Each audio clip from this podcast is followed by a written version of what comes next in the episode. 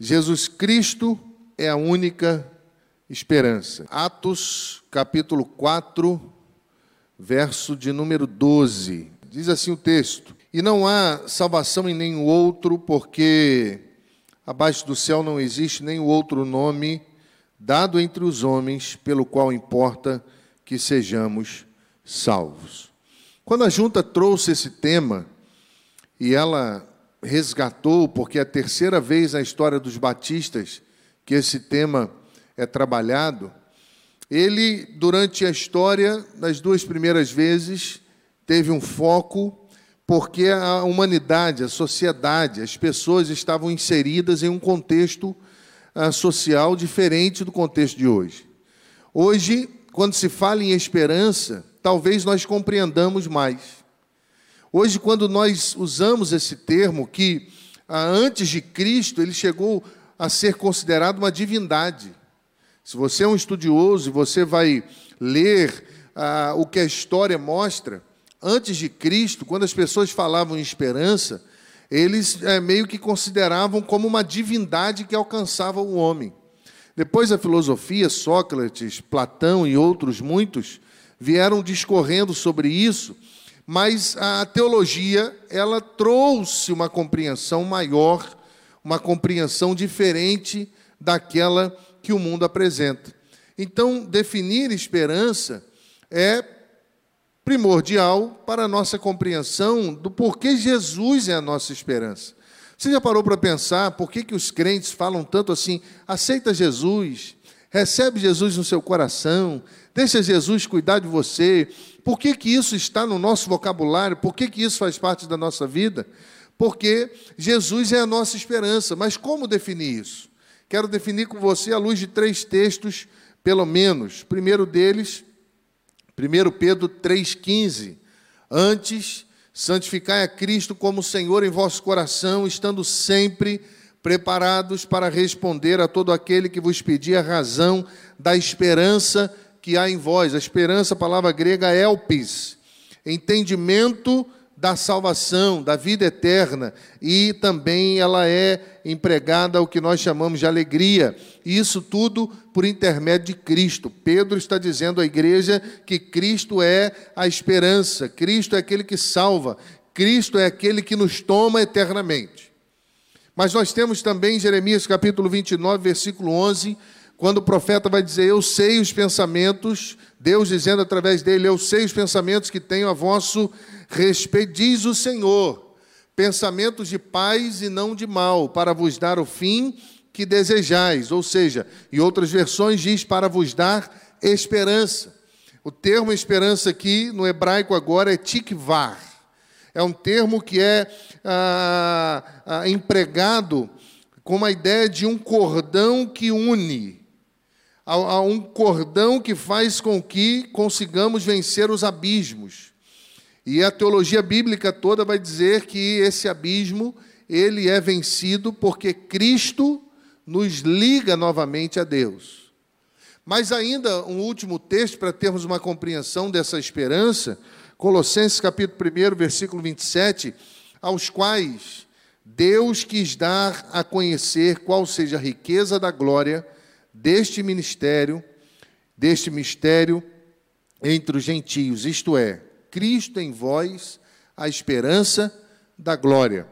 E o termo grego aqui é o mesmo termo usado em 1 Pedro. É eupis, elpis, a palavra usada para trazer a ideia de vida eterna, de uma compreensão de salvação. Então, quando nós vamos definir esperança, nós poderíamos dizer que esse sermão é Jesus é. Ao mesmo tempo que nós falamos Jesus é a nossa esperança, nós poderíamos dizer Jesus é. E isso aos cristãos já está intrínseco.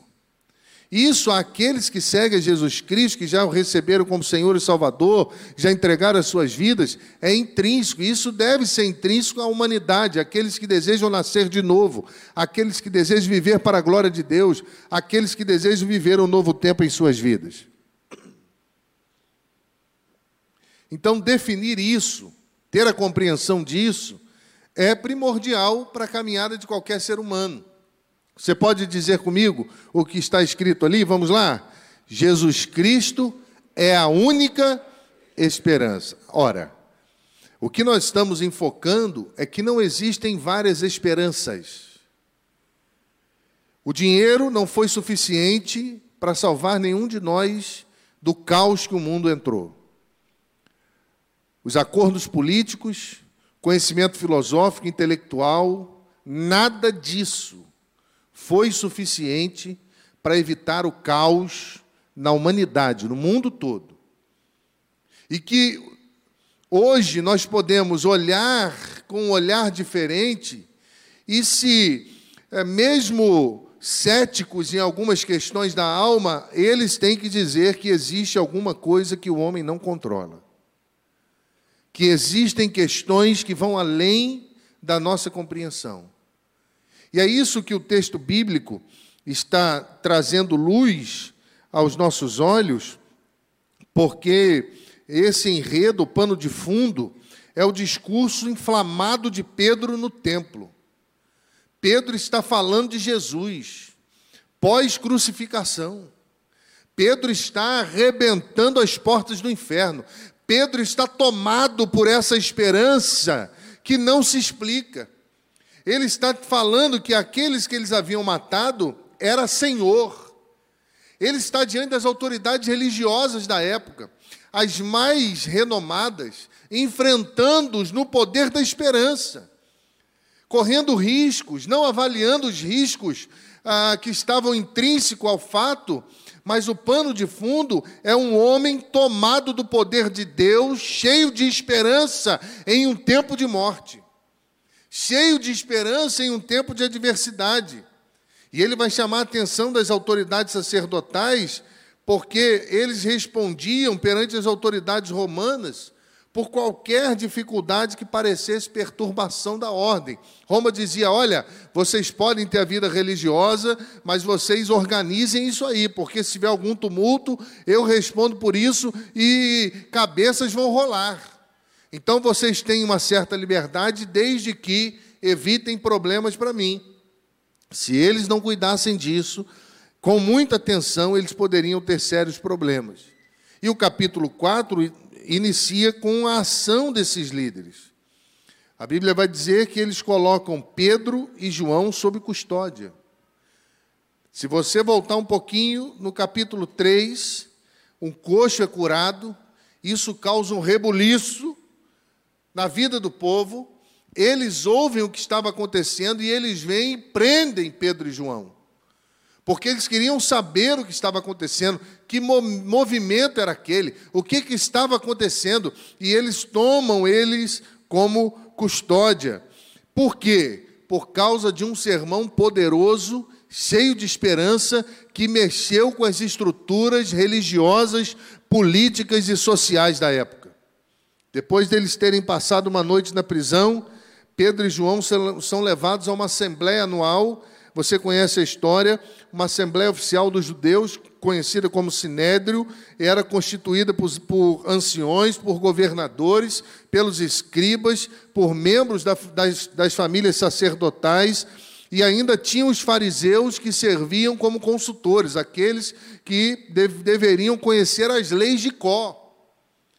Então era uma assembleia pesada. E, e, o que me chama a atenção aqui, meus irmãos, no capítulo 4, que essa assembleia ela era chamada de Bet Din Hagadol, que significa grande casa do julgamento. Eles estavam sendo julgados pelos líderes mais poderosos que a igreja pudesse formar ah, religiosamente à época, por causa de um homem com uma palavra cheia de esperança.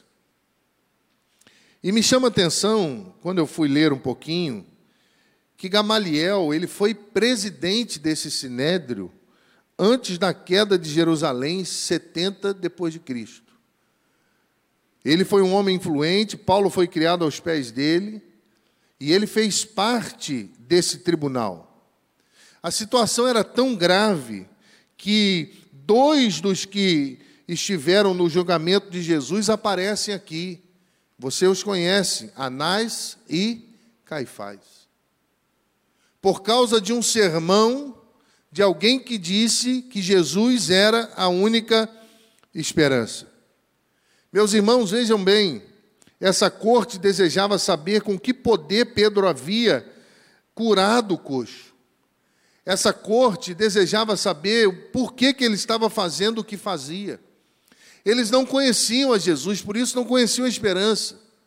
Para eles, tudo que saía do lugar era, era motivo de tumulto, e qualquer tumulto os colocava em risco. Agora chega alguém em um tempo de morte, porque o maior líder religioso que vinha confrontando Roma, vinha confrontando os líderes religiosos da época, é crucificado. Há um movimento em Jerusalém e aparece um homem cheio de esperança, falando do poder de Deus. Isso causa um rebuliço em Jerusalém.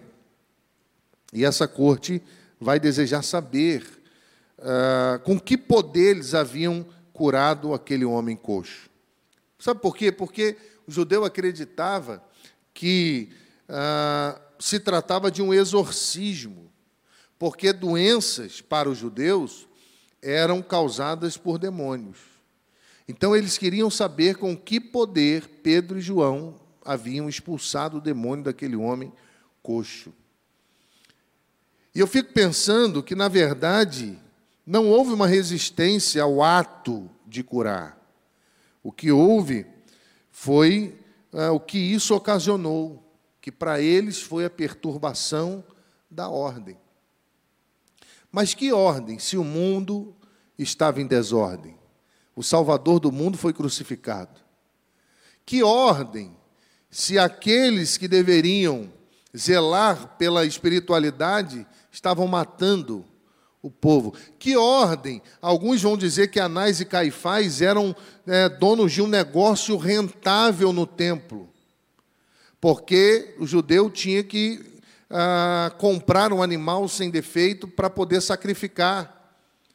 E a venda desses animais era possivelmente dominada por esses dois.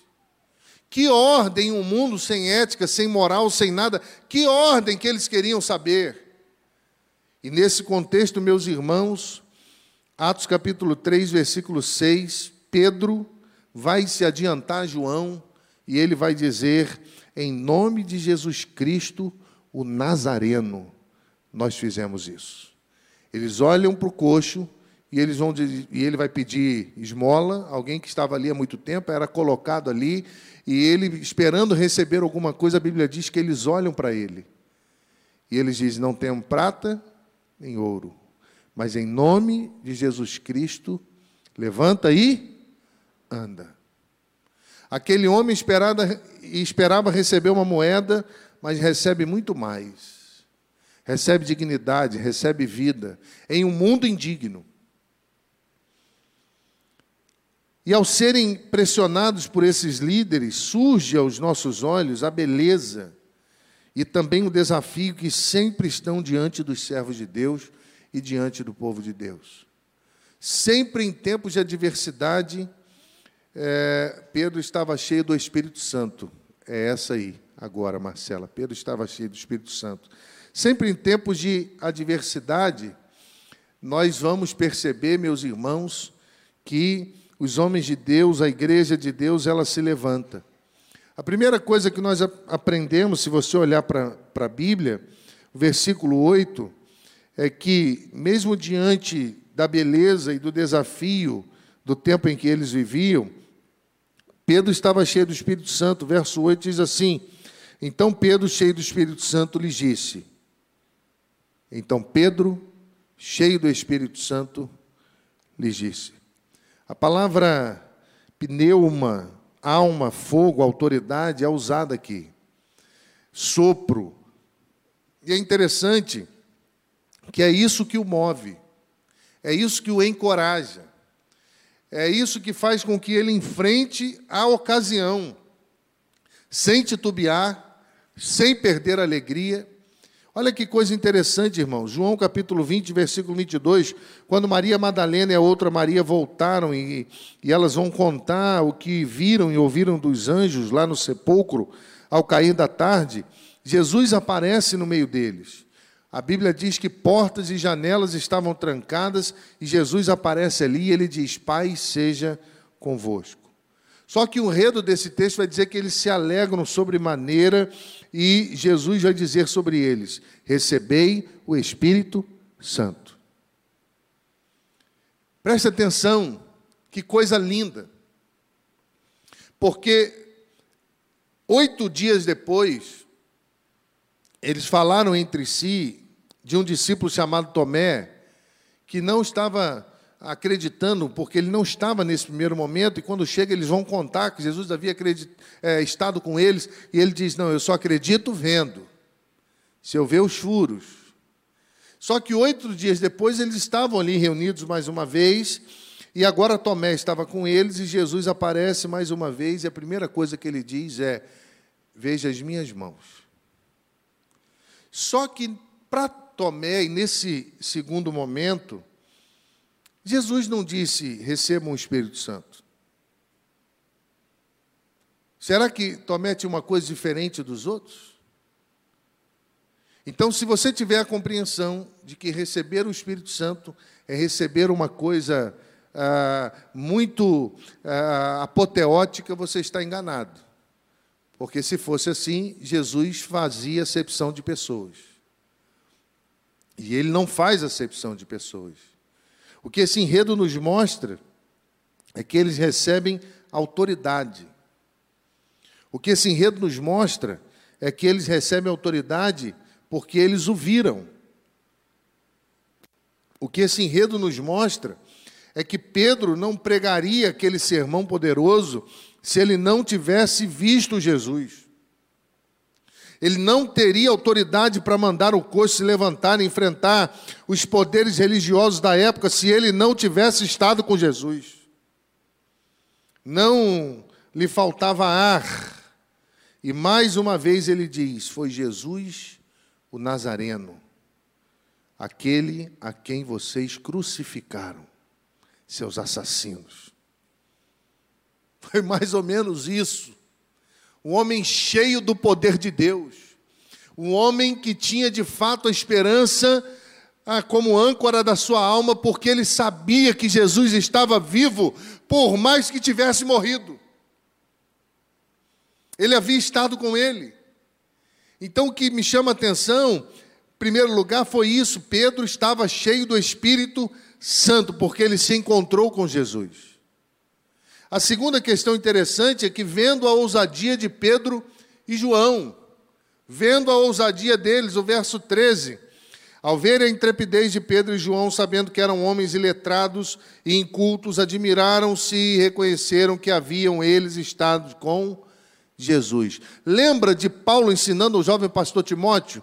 Quando ele diz assim: Deus não nos deu espírito de covardia, mas de intrepidez e de poder. É nesse enredo, meus irmãos, e a corte ficou apavorada, porque eles eram iletrados, eles não tinham muito estudo, mas o coxo estava ali, eles estavam vendo. A prova real do ato poderoso de Deus estava ali, eles não tinham como dizer que eles estavam mentindo, eles se apavoraram. Por quê? Porque esses dois homens não se amedrontaram diante da corte religiosa mais poderosa que existia. Esses homens não se amedrontaram, eles foram corajosos. Menosprezá-los não adiantaria, porque o coxo estava ali, tinha testemunha do poder de Deus, e o povo já sabia o que estava acontecendo. E se você for ler o verso 14, e vendo estar com eles o homem que fora curado, nada tinham a dizer ao contrário. Pedro estava cheio do Espírito Santo, eles estavam cheios de ousadia. E a terceira questão que aparece no texto, na vida de Pedro e João, é que quando uh, o sinédrio se reúne, não tinha o que fazer contra eles, eles os chamam em secreto e ordenam que eles não falassem mais de Jesus. E a resposta deles foi: Nós não podemos deixar de falar daquilo que nós temos visto e ouvido, aleluia. Que coisa linda, meus irmãos. Jesus é a nossa esperança porque Ele nos faz viver assim. Essa é a esperança do povo de Deus, o povo que tem esperança como âncora da alma, e Cristo é a nossa revelação de esperança, nós somos corajosos, intrépidos, nós avançamos no poder do Espírito Santo. Os homens não entendem, os políticos não entendem, os religiosos não entendem. Se você for ler o verso 20, diz assim: Pois não podemos deixar de falar do que temos visto e ouvido. Não deixar de falar é vencer as pressões. E o verso 21 diz que a corte os ameaçou mais, diz o texto, depois ameaçando-os mais ainda, os soltaram, e não tendo achado com, com o que os castigar, por causa do povo, porque todos glorificavam a Deus pelo que havia acontecido. Não é deixar de falar como se isso fosse uma escolha puramente pessoal. É vencer as ameaças, as pressões religiosas, as pressões políticas que nos cercam, e nós não estamos distantes disso. Não pense você que isso está longe de nós, porque não está. Quando nós falamos sobre Jesus ser a nossa esperança e Deus faz com que a junta pense esse tema, pince esse tema que já foi pensado e traga de novo a um propósito de Deus em nos fazer olhar para Cristo. Há um propósito de Deus soberano a chamar a atenção da igreja, a chamar as nossas, as nossas atenções e dizer: olha, Jesus é a sua esperança, hein? É Ele que nos leva a Deus, ninguém vem ao Pai a não ser por mim. É Ele que nos levanta quando estamos abatidos. É Ele que nos conhece e que está conosco em todos os momentos da vida. Pedro estava cheio do Espírito Santo. A Bíblia diz que eles foram ousados. Esse camarada tinha coragem. Heraldo, que coisa linda. Que tinha coragem. Pastor Heraldo, com uma congregação ainda pequena, eles foram desafiados a comprar um espaço lá em Itatiaia de quase um milhão de reais. E para pagar em uma opção de anos, já pagaram quase 600 mil em pouquíssimos anos. Coragem. Uma igreja que não tem coragem, ela não se move pelo poder do Espírito Santo. Uma família que não tem coragem, alguma coisa na compreensão do que Cristo é está faltando. Porque sem coragem não há ousadia, e sem ousadia nós seremos subjugados pelos governos desse mundo. Sem coragem não há ousadia, e sem ousadia, meus irmãos, nós deixamos de falar aquilo que temos visto e ouvido. Sem o Espírito Santo se movendo no nosso coração, nós não confrontaremos mais o pecado. Nós nos subjulgaremos às pressões desse tempo, às decisões políticas desse tempo, sejam elas é, subjulgando as leis, sejam elas subjulgando a família, sejam elas destruindo o povo de Deus. Nós aceitaremos calados se nós não formos cheios do Espírito Santo, porque é Ele que nos encoraja. E é nesse contexto, meus irmãos, nesse enredo, que nós vamos então entender porque Jesus é a nossa esperança.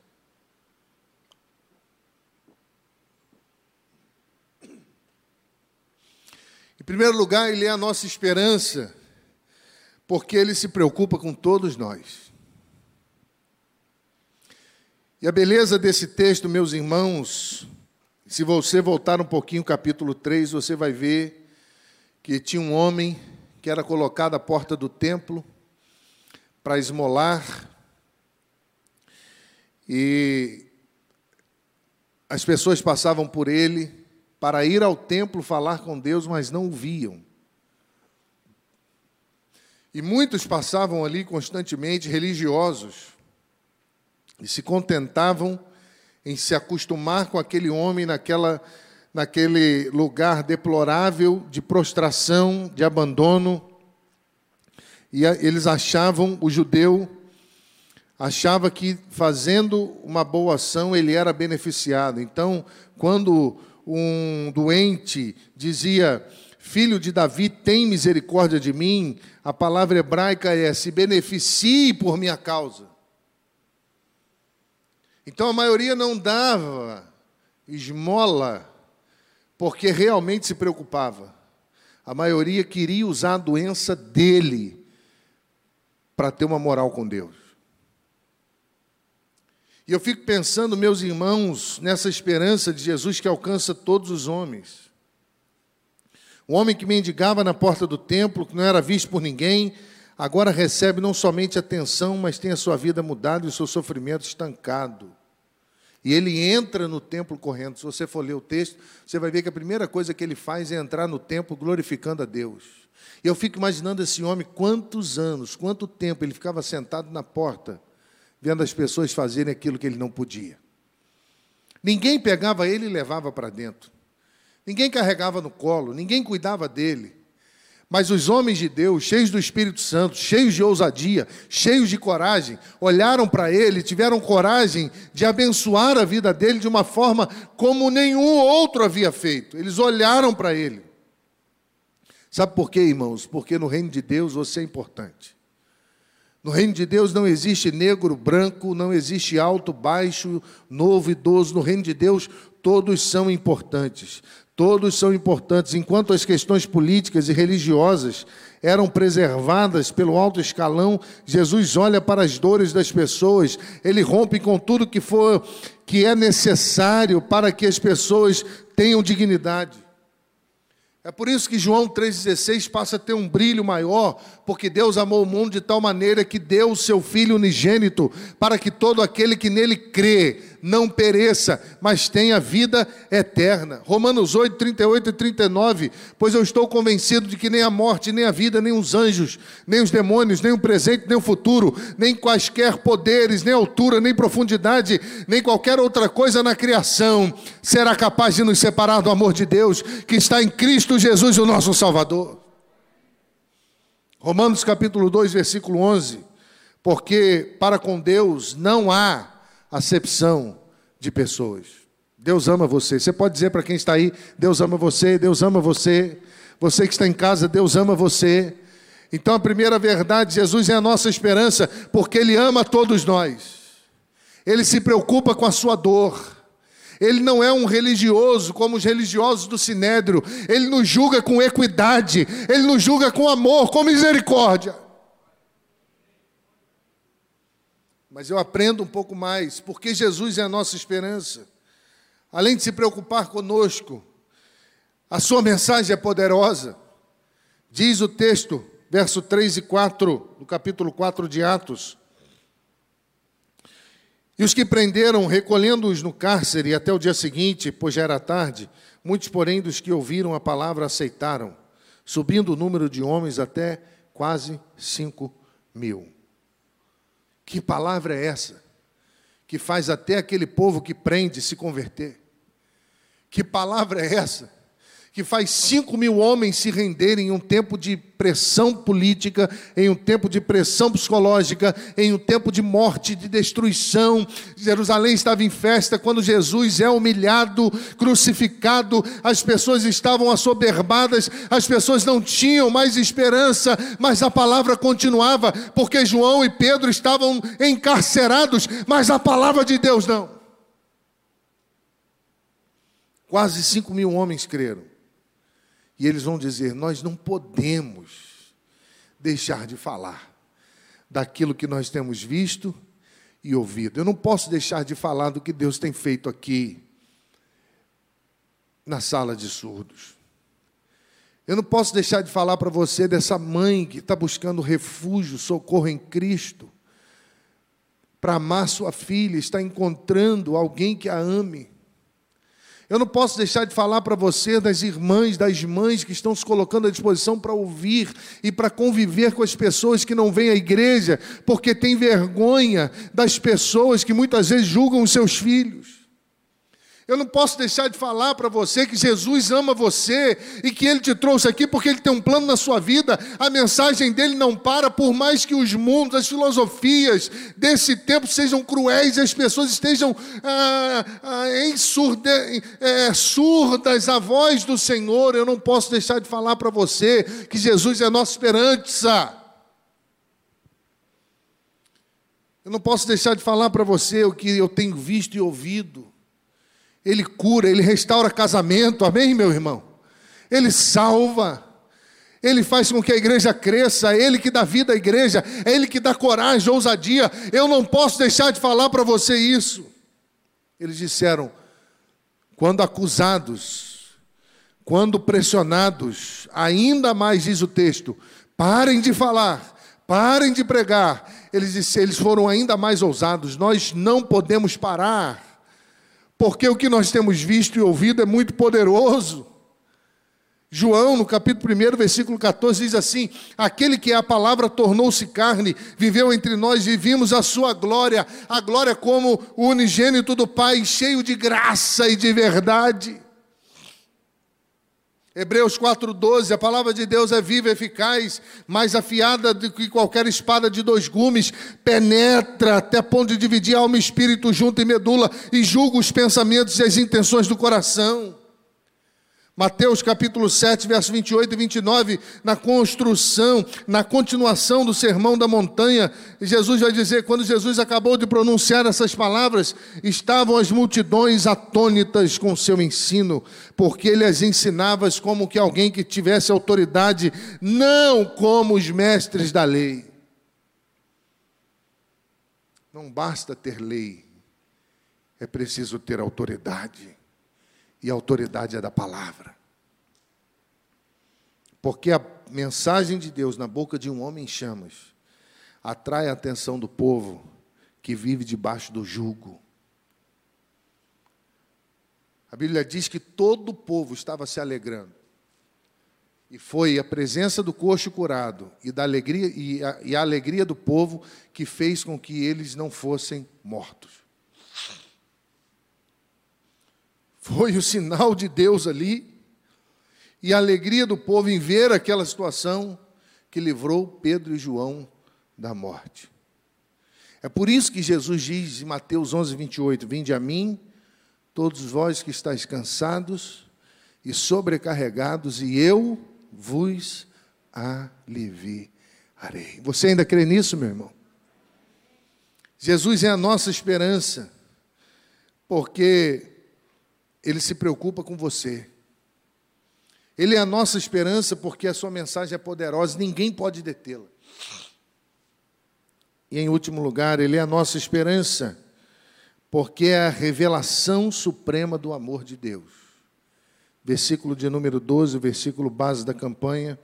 Em nenhum outro há salvação debaixo do céu, não existe nenhum outro nome dado entre os homens que importa que sejamos salvos. Ele é a revelação suprema do amor de Deus. Quando nós pensamos nisso, impreterivelmente nós vamos pensar em salvação.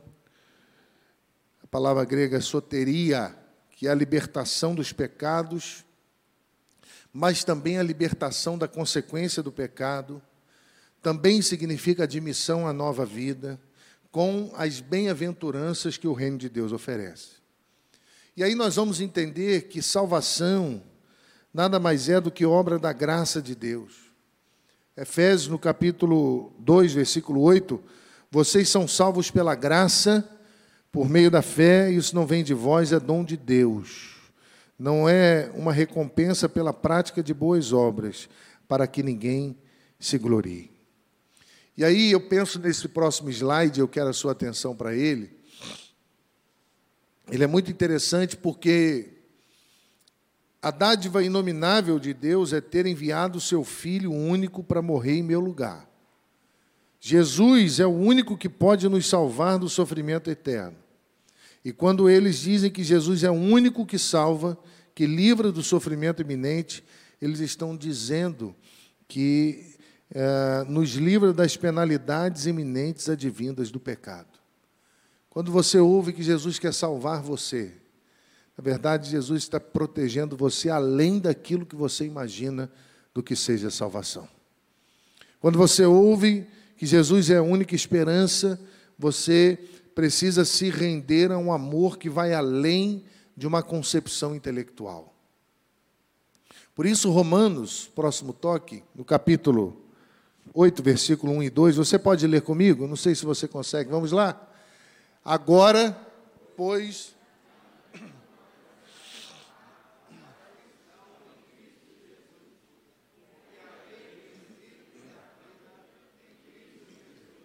Te livrou da lei, do pecado e da morte. Amém, meus irmãos?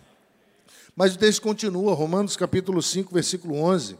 Porque se nós, quando inimigos, fomos reconciliados com Deus mediante a morte do Filho, muito mais estamos já reconciliados, sendo salvos pela vida. E não apenas isso, mas também nos gloriamos em Deus por nosso Senhor Jesus Cristo, por intermédio de quem recebemos agora a reconciliação. George Eldon Led, no seu livro de teologia do Novo Testamento, ele afirma que essa ideia central é a ideia central do Novo Testamento. Qual a ideia? A morte de Cristo resolve o problema do pecado e do homem e reconcilia o homem com Deus, restaurando a comunhão do homem com Deus. Um homem sem Cristo está distante de Deus, não tem jeito. Você pode ter um bom coração, você pode ser uma pessoa boa, se Cristo não estiver sendo a sua esperança e não fizer parte da sua vida, se você não entregar sua vida a Ele, você estará distante de Deus. E aí, no próximo slide, eu percebo Dietrich Bonhoeffer, se você não leu esse livro, que ele escreveu, O Discípulo, ele vai dizer que a salvação é a última oferta possível de comunhão com a igreja do Senhor. E é isso que Jesus te oferece nessa noite. Talvez você chegou aqui e você veio despreterivelmente a mais um culto. Mas quem sabe hoje é tempo de você entregar sua vida a Ele e de compreender esse sacrifício de Jesus, de compreender que Jesus é a esperança, porque Ele é a suprema revelação do amor de Deus. Segundo aos Coríntios, capítulo 5, versículo 19, vai clarear isso para nós, porque vai dizer que Deus estava em Cristo reconciliando consigo o mundo todo. Aquele coxo que estava caído à beira do templo, as pessoas que passam pela nossa vida, que às vezes não são vistas, você que está aqui com as suas necessidades, Deus ama você. Porque a cruz, meu irmão, não é apenas a medida do amor de Cristo. A cruz é a medida do amor de Deus. Nós não podemos olhar para a cruz somente entendendo uma medida pequena, é uma medida maior, porque é a medida do amor de Deus. E eu concluo com o próximo slide dizendo a você que Romanos 5,8 vai afirmar que Deus prova o seu amor conosco, porque Cristo morreu por nós, sendo nós ainda pecadores. Talvez você esteja aqui pela primeira vez, a segunda, a terceira, não sei. E talvez você se sinta mais pecador do que todos nós. Mas se Cristo morreu por nós, é porque todos nós carecemos do seu amor e da sua graça.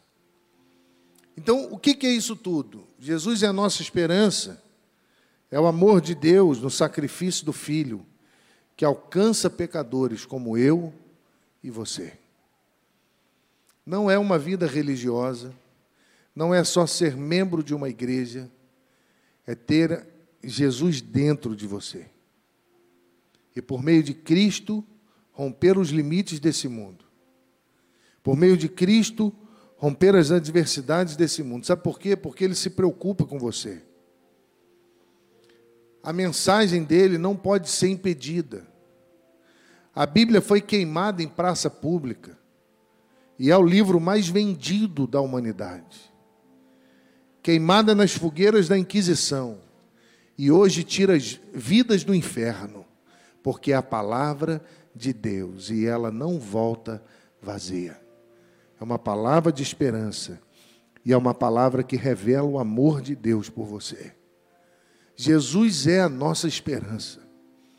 Foi a esperança desse coxo, foi a esperança de Pedro e João, foi a esperança de Paulo, é a esperança de todos nós em tempos de adversidades que nos cercam. Mas nós só conseguiremos ser cheios do Espírito Santo ter ousadia e vencer os ataques desse tempo, se Cristo de fato for a nossa esperança. Como que isso acontece? Entrega o seu caminho ao Senhor, confia nele e o mais ele fará. Confesse-o como seu único e suficiente Salvador. E nessa noite diga: Senhor, eu te recebo no meu coração. Eu declino, eu me prosto diante da tua glória, porque eu reconheço o teu senhorio. Assume, Senhor, o controle da minha vida e me ajuda a viver de maneira diferente para enfrentar esse dia mal e ser livre não somente do pecado, mas das consequências dele, que são eternas e destruidoras.